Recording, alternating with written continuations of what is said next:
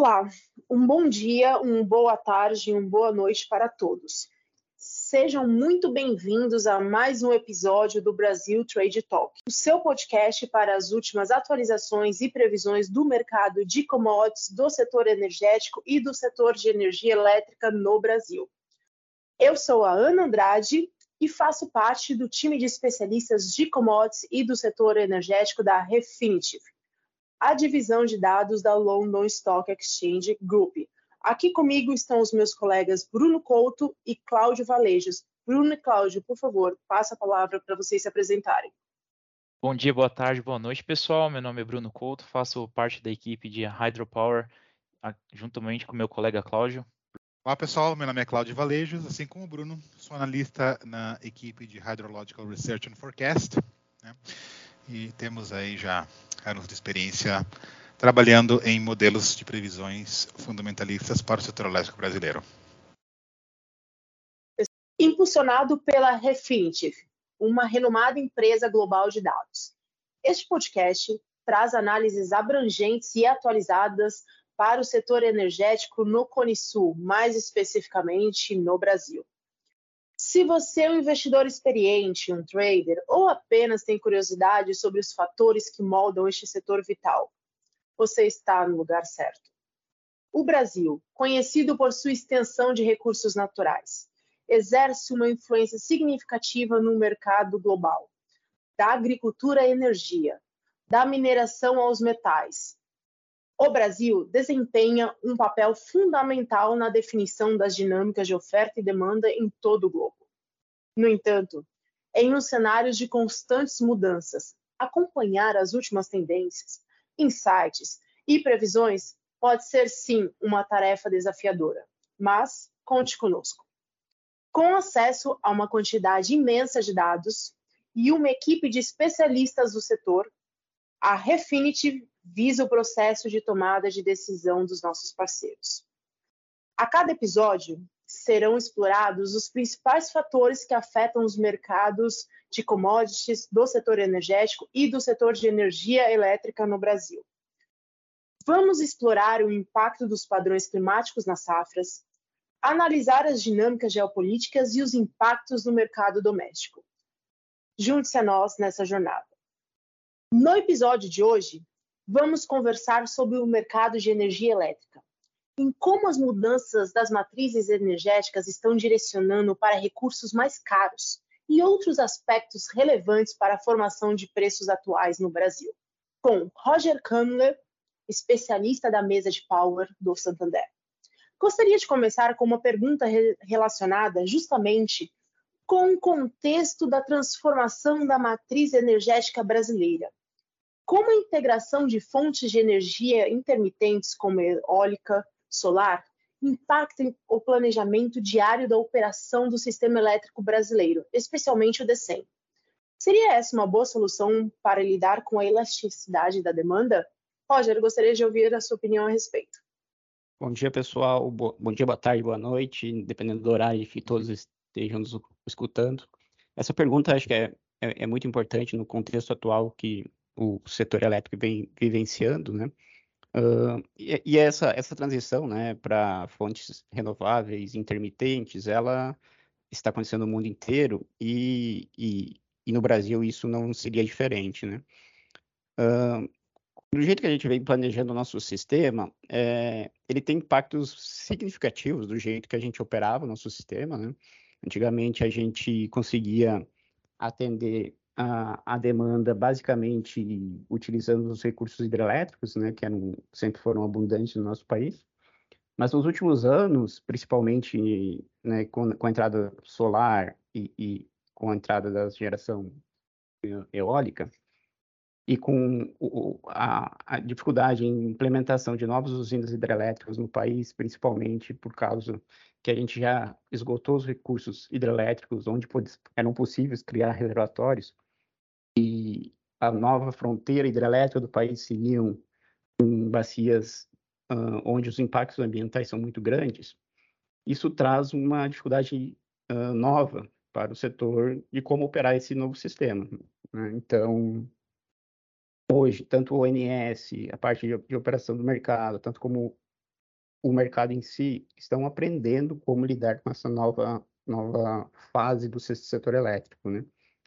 Uh, dado como a gente observou uh, a entrada, principalmente como a gente planejou o sistema para usinas hidrelétricas de safra, uh, usinas solares e usinas e solar e, eólicas, a gente começa a, a, a, verificar algumas complexidades no nosso sistema, principalmente fechamento de ponta, quando as usinas de safra, né, as usinas do Rio Madeira, as usinas do Rio Xingu, já não estão disponíveis, e no final da tarde, quando a, solar já saiu do sistema, a gente começa a ter recursos, necessidade de recursos adicionais uh, que antes não eram tão importantes assim no nosso sistema. Isso vai trazer impactos do jeito que a gente tem que operar o sistema, seja da parte em termos de segurança uh, elétrica do sistema. Isso traz impactos também, talvez, em preços. Né? Uh, vi, vídeo que aconteceu em final de setembro, talvez possa acontecer, acontecer em outubro, talvez possa acontecer em novembro, onde é necessário o despacho de algumas usinas termoelétricas para fechamento dessa ponta, né? E, e, é interessante que traz assim, algumas questões vêm vem à tona, né?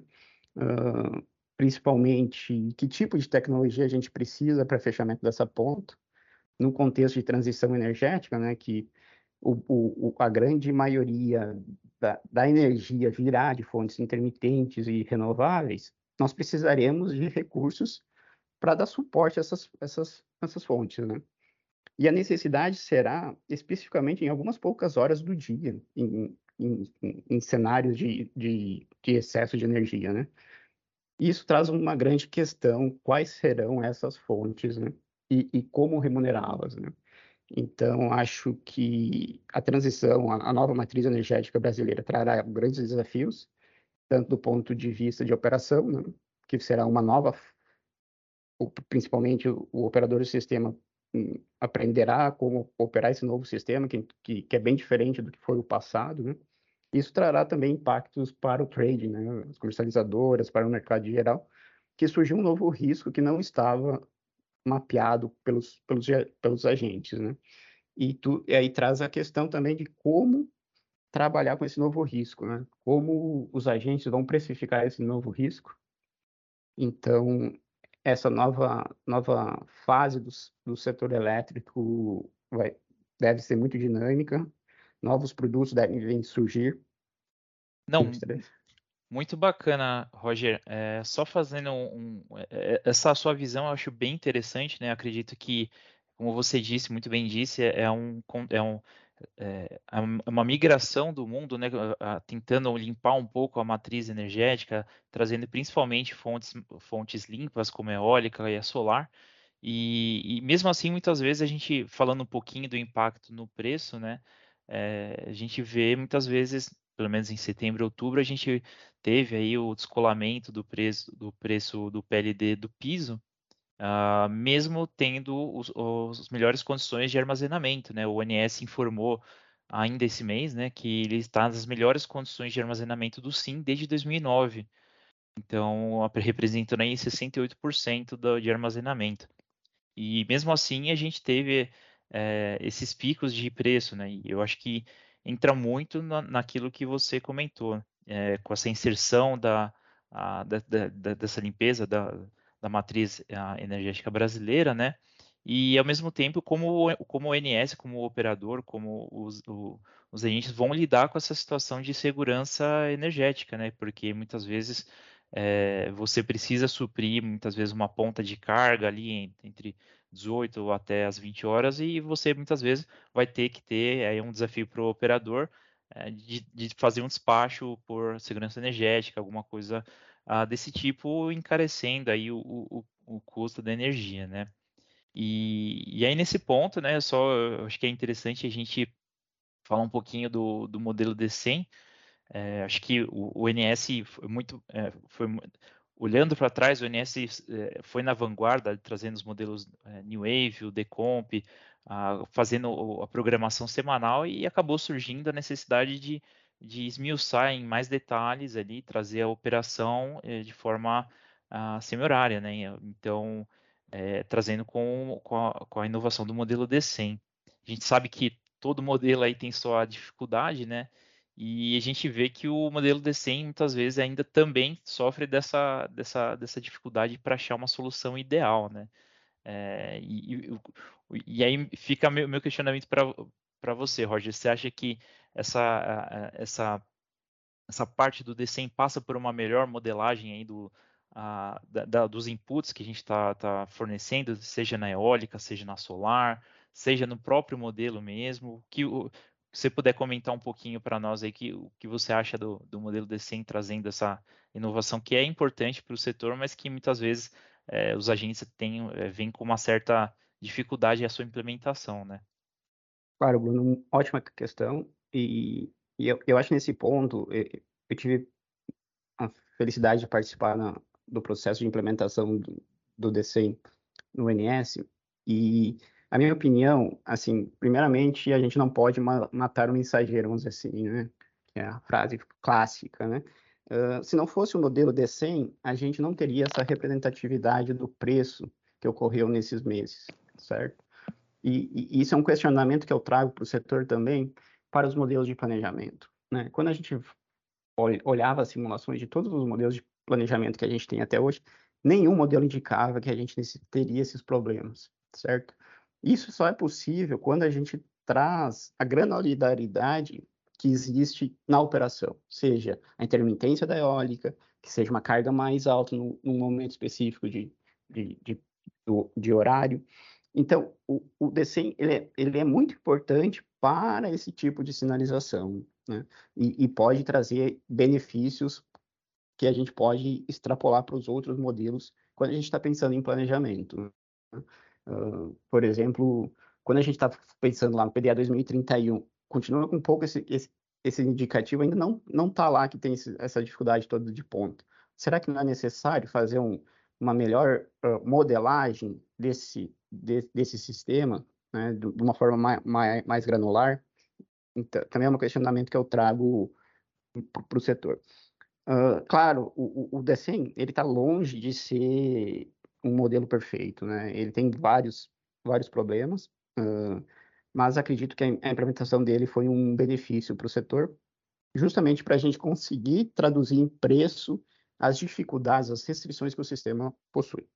Hoje, uh, a gente observa que tem muita coisa para melhorar, isso é fato. Uh, principalmente agora, assim, trabalhando bastante no mercado, a gente começa a observar algumas dificuldades de antecipação de algumas algumas variáveis, né, que é, que é uma peça-chave em qualquer mercado de negociação. Então, tem muita melhoria a ser feita no DCEM. Acho que a gente está perdendo tempo uh, discutindo outras coisas e não, não estamos avançando nas, nas, nas melhorias que, que, que, se fazem necessárias.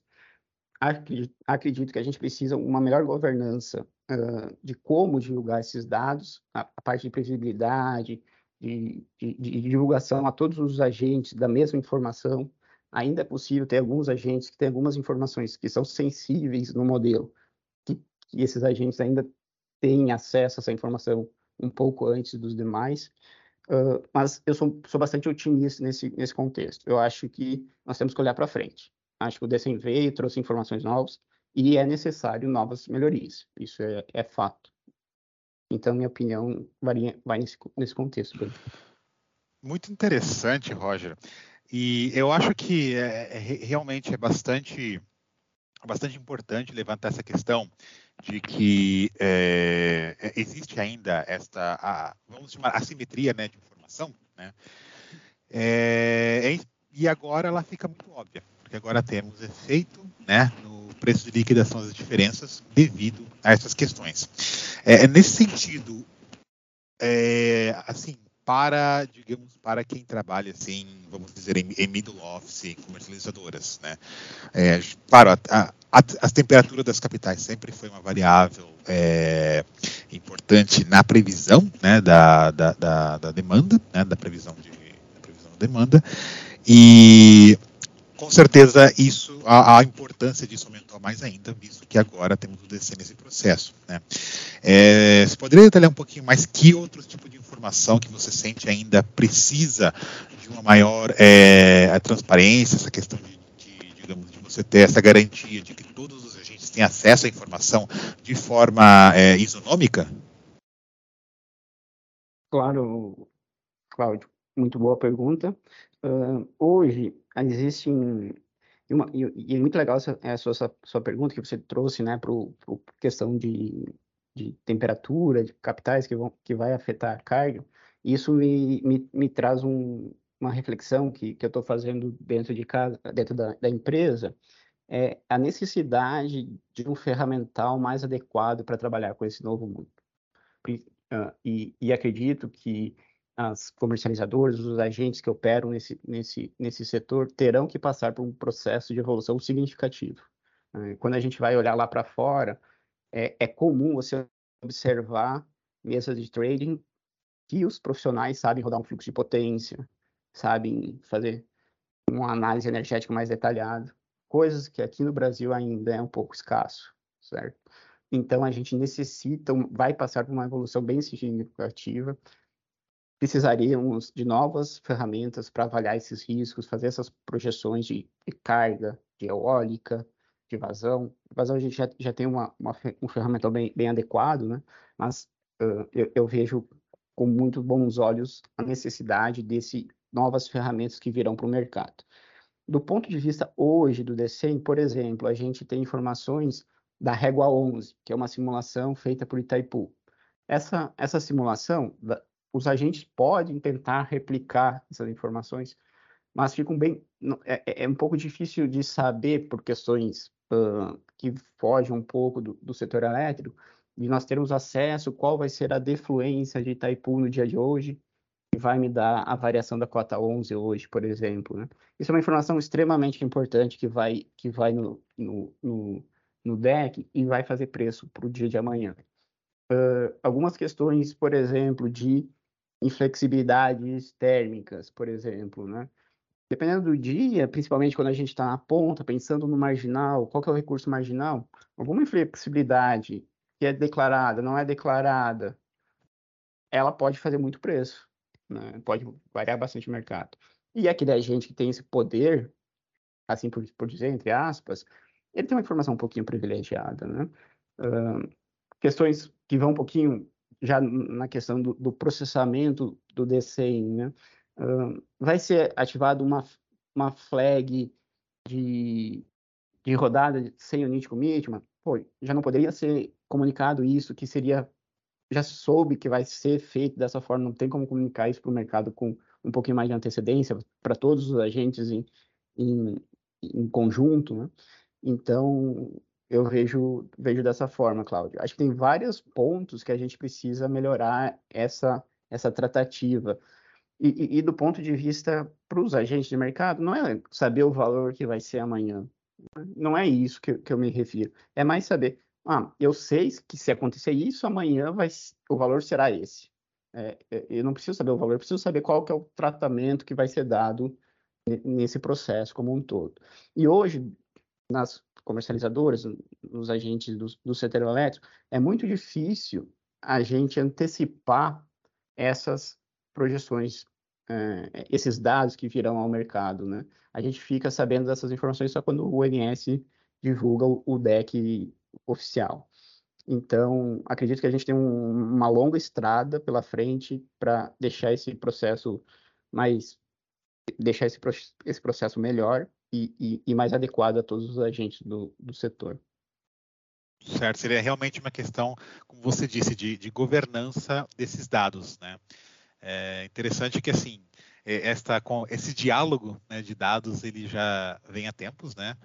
É, eu acho que foi muito forte na questão da representação de eólicas, né? E cá estamos, passou-se, já temos vários anos trabalhando em cima disso e ainda temos dados é, enfrentando esse mesmo desafio, né? É um pouco engraçado como as coisas acontecem, né? É, ainda, mas eu gostaria de, de, de chamar assim é, atenção a um, um, assunto talvez que eu acho que até o próprio mercado está está começando a, perceber, assim, já, já, deve estar tá percebendo, enfim, né? É em especial, como você falou, no final de setembro, claro que não ocorreu apenas no final de setembro, né? Da questão do modelo D100, visto que você já tem é, um bom digamos, uma, uma experiência com esse modelo. Né? É, nós temos que, de certa forma, uma coincidência entre as ocorrências desses aumentos do, do, do PLD horário, né, é, de acordo com o DECEM, junto com a ocorrência de contingências, né, isto é, é, ocorrências pelo ONS-CCE de execuções do modelo D100 que não atenderam né, a, a, a, aqueles critérios de convergência até às 16 horas, horário de Brasília, né, e a partir daí houve uma solução simplificada, quer dizer, tem todo um procedimento, né, é, resultando aí na questão do na questão, digamos que acaba no final das contas a gente vê que o PLD horário descolou do piso. Né? É, a minha pergunta para você é do ponto de vista assim é, muito de usuário do modelo D100. Até que ponto estas soluções do D100 de forma, vamos dizer, entre aspas, simplificada, né, ou sob a contingência, vamos chamar assim, né, é, representam uma solução ao problema concebido original? Quer dizer, se a gente, se, se o modelo D100 foi construído de uma maneira, de, de uma certa maneira, e em certas ocasiões precisamos remover algumas dessas dessas restrições da otimização, até que ponto esta, esta solução é, sob contingência representa o problema original, né? Qual que é a sua visão em, em relação a essa, a esta questão de modelagem? Perfeito, Cláudio. Uh, claro que esse, essa questão da contingência surgiu uh, pela dificuldade do, do, do modelo D100 convergir, convergir a, a, em tempo útil, em tempo hábil, para ser divulgado para a programação diária lá, da operação no NS. Então, nesse contexto, foi necessário a, a, criação desses planos de contingência, uh, visando que não, não é possível passar um dia sem uma divulgação de um, de um resultado, que isso vai impactar lá a, a, a operação do sistema no próximo dia. Naquele primeiro momento, uh, se pensou-se que retirar, ao, o, por exemplo, o nítico Mitman térmico, ele seria uma, uma solução adequada a esse problema, visto que pela, pela avaliação dos especialistas naquele momento, uh, a informação que a rede elétrica traria sobre o resultado do descent seria superior a, a utilizar o nítico medium. Uh, hoje, olhando de fora, uh, surgem dúvidas se esse é o melhor procedimento a ser, ser adotado. Porém, uh, a gente ainda, visto que o modelo DC ainda, de, em alguns casos, está demorando muito a chegar à sua convergência, nós ainda necessitamos de ter um, um plano de contingência. O melhor dos mundos seria que a gente conseguisse evoluir o modelo para que ele convergisse em períodos curtos de tempo, né? em horas em algumas horas, que seria o tempo suficiente para o ONS e depois a CCE divulgarem o, o, o plano de operação e, e, e, o preço final do dia. Porém, nesse contexto, algum, algumas ideias surgem, principalmente nós poderíamos primeiro retirar a rede, depois o NIT Commitment. Isso traria para o final, deixaria em, em compasso a operação, o deck da operação, o deck da, da CCE. Mas pod poderíamos pensar em algumas outras simplificações que poderiam ser acho, até melhores do que as concebidas anteriormente. Por exemplo, nós poderíamos rodar o deck do, do NS em, em 24 patamares, em vez de 48 horas, em, 20, em 48 patamares. Uh, acredito que a, a, perda dessa resolução não seria tão significativa, dado que as horas não tem uma variação, as meias horas não tem uma variação tão grande entre elas. Poderia ser uma, uma solução de redução de tempo uh, computacional que a gente enfrenta hoje. Mas o meu ponto é que naquele momento foi necessário fazer isso, que, que é, é, é, eu volto naquele mesmo ponto que eu comentei anteriormente. Era importante fazer a implementação do EDC, visto esse, esse sinal de preço que a gente teve essas últimas, últimas semanas e meses, é muito importante para o sistema. Uh, se não fosse a implementação do D100, nós não teríamos esse sinal de preço. Né? Uh, porém, dado que a gente já aprendeu bastante nesses anos com, com, com, essas rodadas, acredito que a gente poderia revisitar esse plano de contingência e poderíamos propor novas soluções. Acho que a gente já está maduro o suficiente para começar essa discussão novamente. E, e, e, meu ponto de vista é sempre, é sempre o mesmo. Acho que a evolução é uma evolução contínua nesse, nesse, nesse processo. Então, na minha opinião, hoje, eu, eu defenderia fazer uma redução para 24 patamares e desligaria primeiro a rede elétrica e depois o nítico mínima, para ficar em compasso o, o deck do NS e o deck da CCE. Mas isso está, eu acredito que é, é um ponto que tem que ser trazido. Um, dois, três. Isso é um ponto que deve ser trago à discussão do setor. Sim, e, sim. A, e nós chegarmos à conclusão. Não, eu acho que é muito condizente. A gente fez um episódio também é, com um episódio anterior com é, doutoras em matemática, né, para tentar abordar a questão mais do ponto de vista menos de assim da questão da, da do problema matemático, né. Eu acho que no, no, final das contas a, conclusão a gente chegou à mesma. Podem ser feitas muitas melhorias, são necessárias, mas para o momento um ótimo local, vamos chamar assim, é preferível a, a você não ter os, a, a, falta de garantia de um ótimo global. Né? Então, você ter um ótimo local, às vezes, você, às vezes é, é preferível do que você não ter uma solução. Né? Mas muito e, e eu acho que é importante também a gente fazer uma análise dos impactos de mercado dessas soluções que a gente adotou hoje. Acho que a gente já tem histórico suficiente, poderíamos fazer análises mais completas sobre isso e chegarmos às conclusões de qual seria o, o, o melhor formato desses planos de contingência.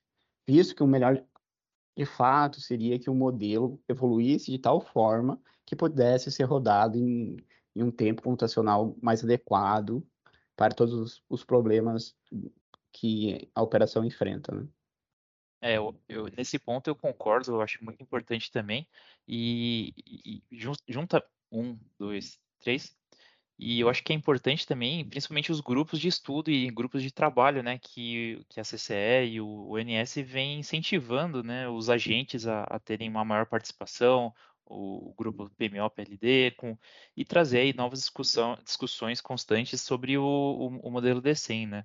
É, é, com certeza, como o Cláudio disse, né, essa, essa sinalização econômica se faz, pelo menos pelo, pelo modelo DECEM, a gente tem uma sinalização econômica melhor, com certeza, do que o modelo DECOMP é, nos traria, como você também muito bem disse, Roger, e Porém, acho que se faz necessário sempre essas, esses pontos, esses ajustes no modelo, conforme a gente vai criando é, uma maior sensibilidade até sobre o uso do modelo uh, ah, D100, né? E outro ponto que eu queria levantar é justamente é, é isso, né? Eu acho que o modelo D100 ele serve como um modelo é, guia para o operador conduzir a sua operação. E muitas vezes eu acho que o que o mercado muitas vezes também olha é essa, essa aderência da operação é, que o, que o ONS faz, quanto aí a operação que o, o DCEM sinaliza, né? Acredito que muitas vezes é, a gente não tem essa. Existe uma discrepância entre o que o ONS muitas vezes despacha, ou então é, no processo pós-DCEM faz, do que o que o próprio DCEM é, sinaliza para o operador fazer. Não sei o que, que, que você acha, acha disso, Roger. Boa, boa pergunta, Bruno. Uh, só para complementar sobre o que você falou que desses grupos de trabalho e discussão das, das melhorias do, do DCEM, acho que a gente vai passar por um momento agora, pode ser um momento de ouro, que essa transição do modelo desse, dos modelos de planejamento da Eletrobras para dentro do NS, uh, acho que é um, é um momento importante para a gente trazer à tona a possibilidade de, de abertura desses códigos fontes ao mercado para que todos possam contribuir com essas melhorias, né? E, e, a gente tem vários agentes que poderiam contribuir para a evolução mais, mais rápida desses modelos. Uh, sobre a, a, diferença entre a saída do DCI e a, a operação de fato, uh, não há dúvidas que, que existe uma diferença significativa, e essas diferenças basicamente vem de duas fontes diferentes. A primeira é a incapacidade do modelo ainda de representar algumas restrições que ocorrem na, na, na operação, uh, principalmente restrições hidráulicas, né, e, e nítido commitment hidráulico que a gente chama, né, quando a gente vai despachar uma, uma usina hidrelétrica, ela não pode gerar uma faixa específica, uma faixa baixa de geração, ela, ela, tem um mínimo que ela tem que gerar quando ela, quando ela é acionada. Isso, para o modelo de 100, como ele não enxerga isso adequadamente, ele acaba gerando uma solução que não é viável do ponto de vista da operação. E existe uma outra dificuldade, outra diferença, que aí é um pouco mais sutil, que é a diferença de entendimento de política energética de utilização dos recursos. Uh, e isso a gente só vai conseguir. A, primeira diferença a gente vai corrigir com essas evoluções que a gente vem comentando, então, como a implementação de um índice hidráulico, como uma, uma, melhor representação das reservas de potência, que, que no modelo DECEM ainda é inadequado. Uh, a segunda diferença, a gente vai precisar analisar com mais cuidado a resposta que esses modelos dão no longo prazo. Né? Uh, e, e, aí, cada vez, a gente vai tem que ir mostrando aos poucos que o, que o modelo decente, a cadeia de modelos como um todo, está levando uma solução ótima e é melhor do que, historicamente, o, o, o sistema operou, o NS operou o sistema. Né? Muito bacana. Inclusive, é, existem é, algum, algum, alguns agentes, né, alguns algumas pessoas que acreditam inclusive, de fazer o do ONS suscitar, fazer uma, uma simulação da operação prévia antes do, da rodada do, propriamente do, do DCEM, né? Então, acho que vai to, todas as ideias nesse momento é, são, são, principalmente como você comentou, da incorporação dos modelos uh, no ONS são muito válidas. Aí acredito que o diálogo, principalmente dos agentes e para fortalecer o setor, eu acho que é um momento excelente aí para todos uh, estarem juntos nessa, nessa melhoria, né? Nesse, nesse, contexto, o que me chama bastante atenção e acho que é importante para o mercado nesse momento, ah, nem todos os agentes ainda se notaram as diferenças que estão ocorrendo no nosso setor como um todo. Né? Uh, as análises uh, sempre foram feitas de um ponto de vista muito energético. Hoje a gente tem que botar mais uma caixinha nessa análise. Uh, então, a gente tem que fazer uma análise energética, a gente tem que fazer uma análise um pouco mais elétrica, um pouco mais de balanço de ponta. Uh, e as questões que surgem é quanto risco, como que eu precifico esse risco para o futuro, certo? Quando a gente, se a gente extrapola a visão que a gente tem hoje, vamos pensar em 25, 26, toda a nossa expansão dá para basicamente duas fontes, duas fontes, né? Solar e eólica. A solar não vai nos ajudar em nada nas 19 horas, onde está tendo o problema de ponta, e a, eólica que vai ser construída no Nordeste nos ajudará. Porém, tem dias que a, a geração eólica ela falhará nesses horários. Tem uma, uma acontece alguns poucos horários no, no mês específico, ela gera com um fator de capacidade muito baixo. E quando a gente extrapola essa visão para frente, nós não teremos nenhum recurso adicional barato nesses horários, além da eólica para ajudar no momento que, que a eólica não gera nesses, nesses momentos. Então, é de se esperar que para frente, dado que a carga, a princípio, se tudo correr bem, vai continuar crescendo, nós necessitaremos cada vez mais um despacho técnico para fechar esse balanço, certo? E isso tem um custo, tem um preço. Como precificar isso? Que ferramentas que nós, nós como setor, utilizaremos para fazer, fazer essas análises? E, e, e, como que os agentes de mercado negociarão e precificarão esse risco novo que surgiu? Nós acreditamos que, que, que esse, esse, esse risco ele pode ser significativamente grande em alguns anos à frente, em alguns contextos específicos, uh, e, e, isso traz à tona também discussões de planejamento, de novas tecnologias. Por exemplo, se, nós, se os nossos modelos conseguissem enxergar essas diferenças de preços que ocorrem em determinados momentos, será que não viabilizaria algumas novas soluções? Baterias, por exemplo, alguma turbina uh, a gás que seja um pouco mais rápida de ligar e desligar, ou talvez repotencializar algumas usinas hidrelétricas, botar mais alguma turbina em algum reservatório para atender alguma ponta. Então, são discussões que, que são importantes e, e, que virão no contexto da, de alguns le, dos leilões de capacidades que virão para frente. Acho que é muito importante a gente estar tá a par do que está acontecendo hoje para a gente conseguir discutir que tipo de tecnologia a gente precisa de capacidade para frente.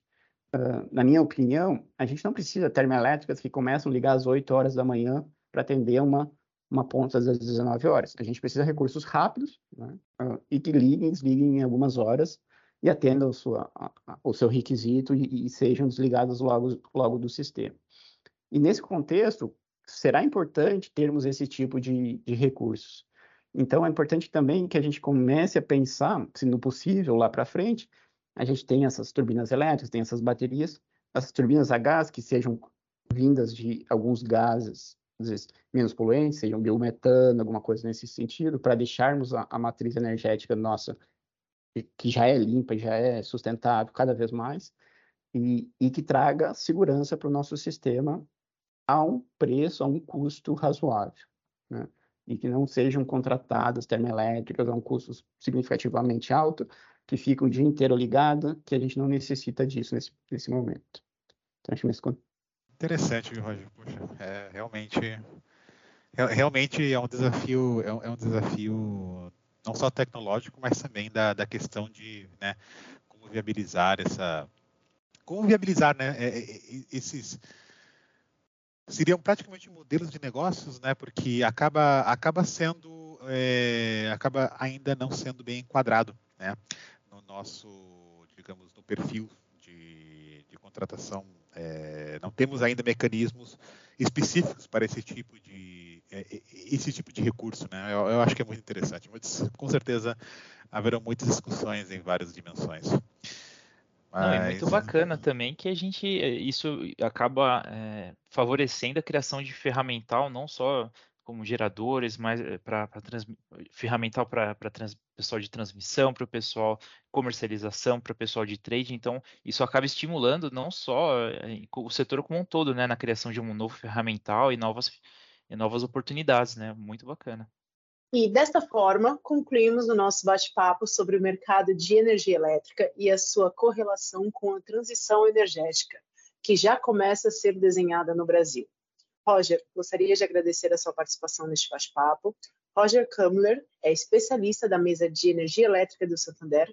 Por favor, Roger, fique à vontade para divulgar os seus contatos. Obrigado, pessoal. Obrigado, Ana, Cláudio, Bruno. Muito legal a conversa. E a gente está uh, disponível para conversar com, quem gostaria de conversar conosco. Meus contatos uh, podem me achar no LinkedIn, Roger, Roger Kammer, bem fácil. Vou soletrar, é é K-A-M-M-L-E-R, um pouco difícil de pronunciar, mas é, achará, acharão fácil lá. E estamos, estou à disposição para qualquer discussão que seja importante para o setor e que eu possa agregar nessas discussões. Muito obrigado. Muito obrigado mais uma vez, Roger. Muito obrigada, Cláudio Valejos, Bruno Couto. Lembrando a todos que nossos episódios estão disponíveis no Spotify, Amazon Music, Apple Podcast e em nosso website, onde você também pode sugerir temas e convidados. Por favor, fiquem à vontade para sugeri-los. Muito obrigada a todos pela audiência e até o próximo episódio do Brasil Trade Talk.